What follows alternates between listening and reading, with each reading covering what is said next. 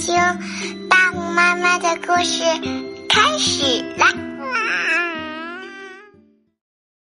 今天我们接着来讲有味道的书格。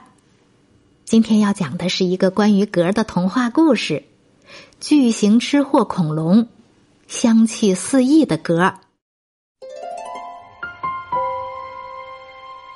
在遥远的大森林里，生活着一只巨大的恐龙。这只恐龙到底有多大呢？它迈出一步都会地动山摇。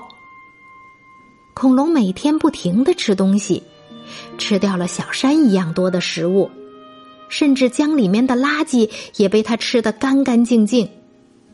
无论什么东西，只要被恐龙看到，就一口气吞下去。人们扔掉的垃圾越来越多。总是喜欢把垃圾吃光的恐龙，也把自己的身材吃得越发庞大，甚至变得像一只丑陋的怪物。生了霉菌的意大利面，变黑发臭的猪排，散发着怪味儿的汤。不管什么垃圾，恐龙都一口吞掉，然后重重的打一个饱嗝。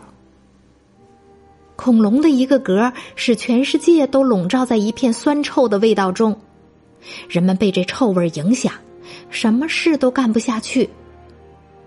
这味道真是让人没法活了，看来得少扔点垃圾了。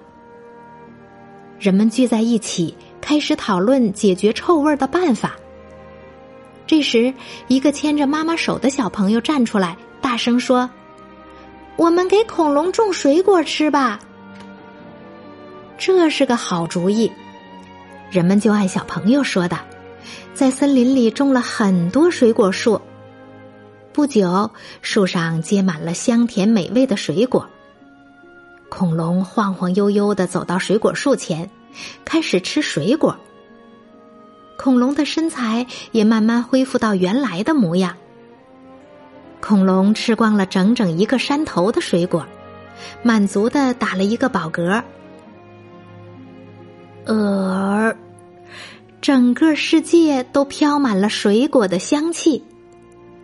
于是人们决定为恐龙种更多的水果树，让恐龙的嗝永远都香气四溢。好了，今天的故事讲完了，我们该睡觉啦。到今天，有味道的书格全部讲完了。之前我们还讲过有味道的书汗，还有有味道的书便便、屁、尿，一共是五本书。到今天全部讲完了，好睡觉吧，晚安。